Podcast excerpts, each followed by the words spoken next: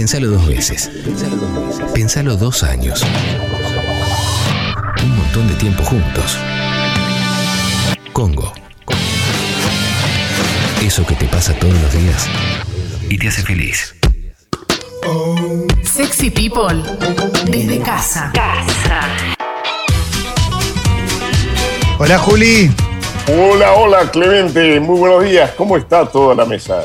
Bien, bien, bien. ¿Te Me puedo leer una esta noticia? canción. Sí, este tema ya es, es un clásico de, de- de- de gente sexy, de sexy people. ¿Te puedo leer una noticia a ver qué opinás? Sí. Quiero tu opinión ahora, como tipo culto, eh, Contame. tipo pensante. Eh, esto fue en Luisiana, Estados Unidos. Es sacerdote y se grabó realizando un trío sexual en el altar de su iglesia. Impresionante, ¿eh? Bueno, la noticia igual, lo nuevo es que no había menores involucrados, ¿no? Eh, sí, sí, sí, sí. Capo, sí. Juli. Eh, bien, Juli. Bien, bien, me gusta, me gusta, me gusta. No sabes igual. Yo, yo lo pondría entre las buenas noticias de la semana. Me parece que es una Sí. novedad que un cura no, no esté involucrado con menores. Eso me parece que es muy, muy celebrable. Bueno, hablemos, hablemos un poquito de tu, de tu logro, de tu logro whiskero, ¿eh? porque la verdad es que viendo las redes del 8, uno se encontró, hablo con futbolista, uno se encontró la verdad con una realidad diferente, ¿no? ¿Qué pasó con el whisky? Voy a hablar de- del whisky en general y de lo que hicimos en particular. Pero del whisky en general, porque mucho, es, una, es la bebida más tradicional y como más vinculada también en el imaginario a un, a un mundo como muy masculino, muy de, de- así como de Sí. mafia en un pasado. Y, y esa, y esa idea que uno tiene del whisky eh, eh, antiguamente como más de la whiskería, que era un, una, una forma de llamar a los cabarets, eh, Sí. que es una bebida noble y tradicional. El whisky es una bebida que tiene más de 500 años. Los primeros documentos certifican en- por, por un pedido de una abadía que, que fue en Escocia, donde se hablaba ya de, de una bebida que se que era, es, en resumen, como una cerveza que se destila. Tiene grandes diferencias con una cerveza. Eh, no, no- no es exactamente lo mismo, pero sí que es un cebada que se fermenta, puede estar malteada o no, y, eso, y, y ese destilado, esa agua de vida, eh, va a añejarse y eso va como producto después de muchos años, o de al menos tres años, whisky. Argentina es un país que tiene una buena tradición de, de- de- de consumo, digamos, es un país que siempre ha disfrutado del whisky, pero no tiene una gran tradición de, elaboración. Obviamente los principales países son Escocia e Irlanda, eh, luego con los años eh, Estados Unidos se transformó en uno de los principales productores y consumidores de whisky a, nivel mundial, pero con otro estilo de whisky, no con cebada, sino con, centeno, pero sobre todo maíz, que es lo que hace característico el, el whisky eh, estadounidense. Y como gran productor de alta calidad, apareció en los últimos años Japón, eh, ganando premios y demás con esa cultura que tienen los japoneses, todo lo que hacen lo hacen mejorando lo que hacían los demás. ¿Cuánto lleva el proceso, Juli, para hacer whisky? Perdón, que, que te pare ahí un segundo. No, no, no, pregunta porque si no me, me cebo y no me para nadie. Es un tema que siempre me gustó y que siempre me, me, me- me atrajo, como las imágenes que vos ponés de fondo Sí. mientras yo hablo para pero no lo vas a lograr porque soy un No, témpano. no, obvio que no, obvio que no. Tengo un temple de monje zen y lo que estoy hablando para mí es inconmovible. Eh, el hacer whisky lleva, depende de la legislación en Estados Unidos, creo que eran dos años, en Escocia son tres años y en Argentina eh, la legislación es más laxa porque no, hay, no, no es un producto tan tradicional, pero habla de, de- de un añejado de al menos, eh, bueno, hay alguien, alguien que está escuchando se va a acordar mejor que yo, dos o tres años, que son todos los Sí. whiskies más baratos, todos los whiskies económicos, que los whiskies económicos se hacen de forma muy industrial, digamos, son destilaciones eh, con- continuas, muchas veces tienen colorantes, muchas veces están, digamos, tienen procesos de elaboración que hacen que sean productos muy estandarizados, y hoy en día la mayoría de los whiskies escoceses también están bastante industrializados, pues se hacen de millones y millones de, de litros, digamos, lejos está de, de ese imaginario de la, casita aislada al lado de un río que sale una chimenea y tiene un alambique y un señor que está destilando. Todas las grandes marcas hoy en día son productos de dos o tres grandes compañías, así que el mundo, como, como pasa también en, todo el- en todas las otras áreas de la vida, está todo Sí. concentrado en, poca- en pocas empresas que, que van por, por un camino de, de la hiperindustrialización. En ese camino nosotros em- empezamos con la idea de hacer un whisky.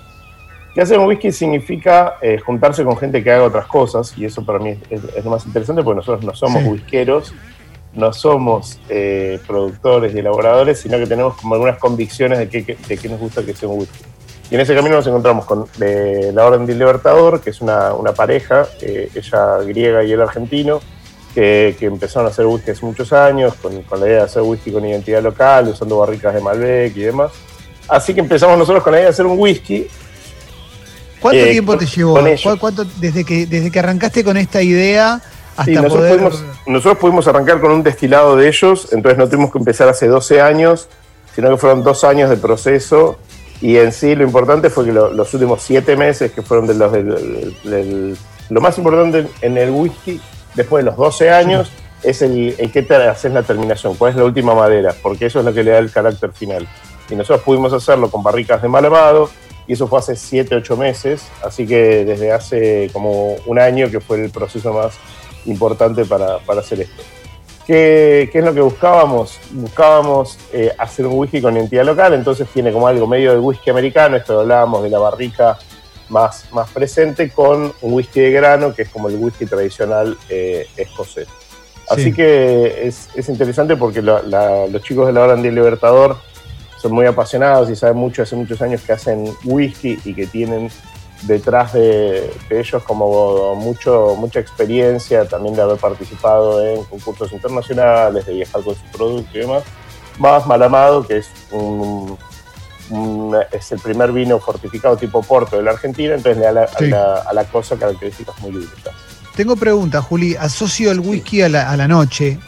Exacto. Eh, y, y, la verdad es que viendo cómo está, cómo, cómo, cómo está la vereda del 8 ahora, y cómo está el clima, me da ganas de, de, tomarme un whiskycito al mediodía. ¿Cuál es la manera en la que debería tomarlo como para que, como para que no sé, no me caiga mal o con qué debería eh, combinarlo?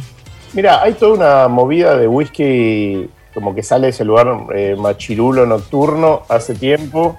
Julián. Y hay bares en Buenos Aires que también hacen fuerte laburo por eso, como sede ahí en pleno barrio sí. de Chacarita, que también abre de día y que también está buscando como ampliar y que, es un, que el producto en sí no es machista. Lo que es machista es la sociedad, pero es un producto que obviamente sí. es para, para, para todo aquel que le guste el whisky. Para mí, para, para tomar de día, eh...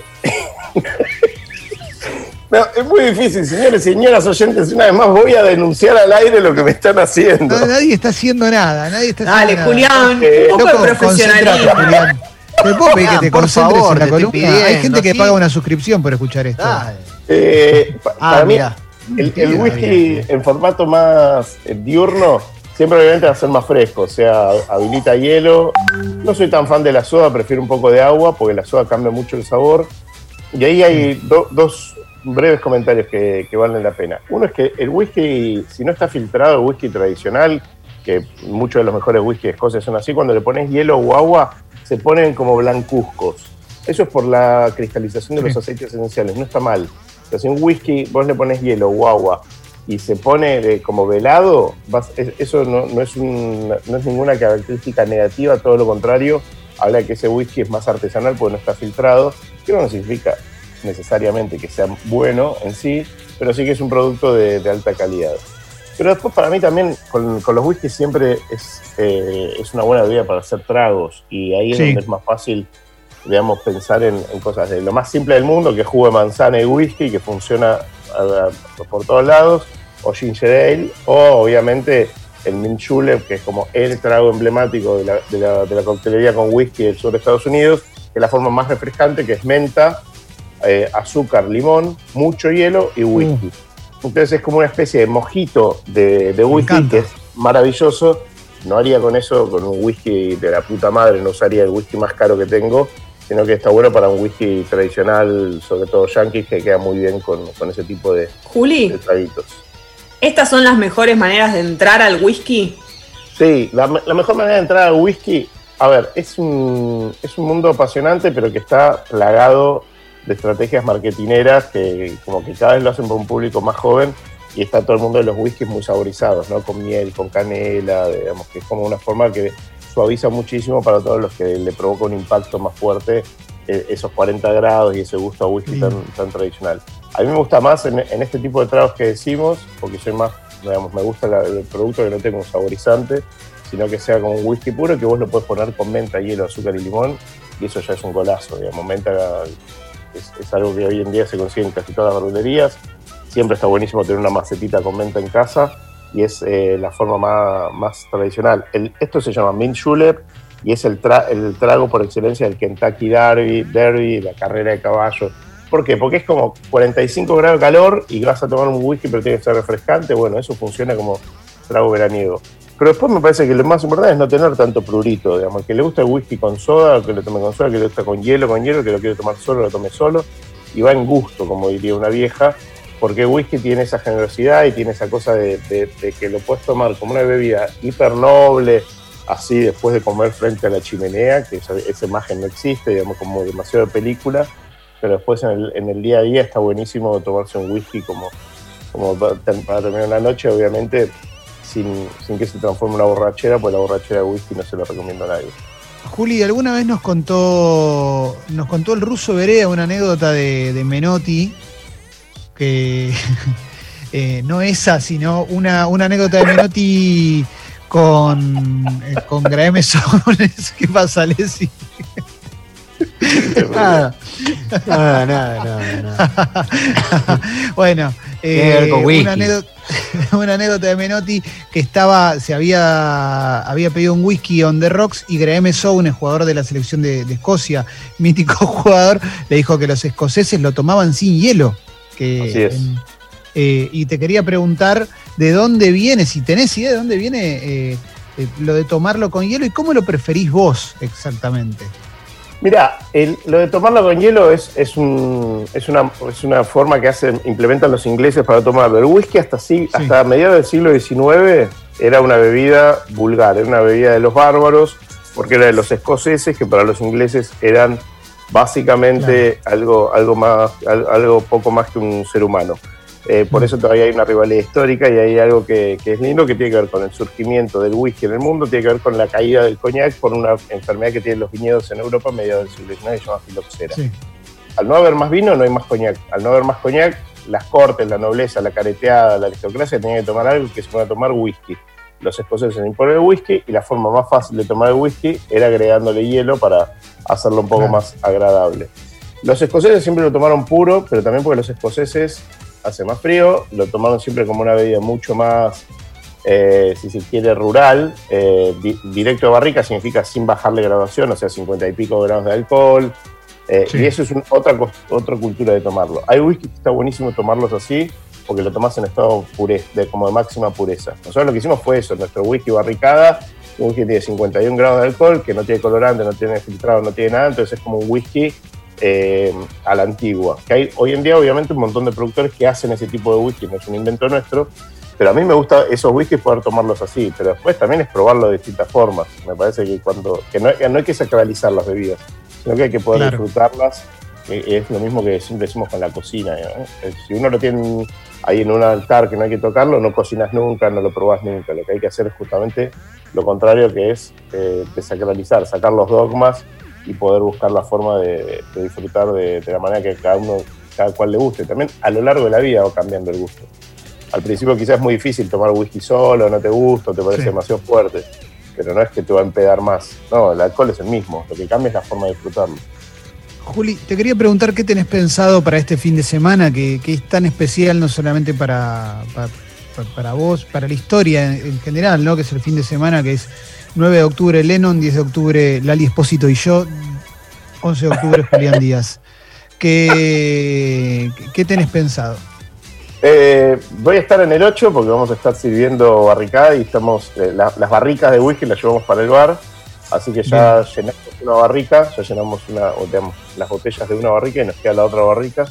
Así que para todos los que habían comprado y encargado en este tiempo, tiene, tienen la, la invitación para ir a, a- a probarlo y a llevarse su botella ahí. Y como lo que más me gusta es trabajar, mi cumpleaños voy a estar trabajando, te invito Clemente si quieres venir.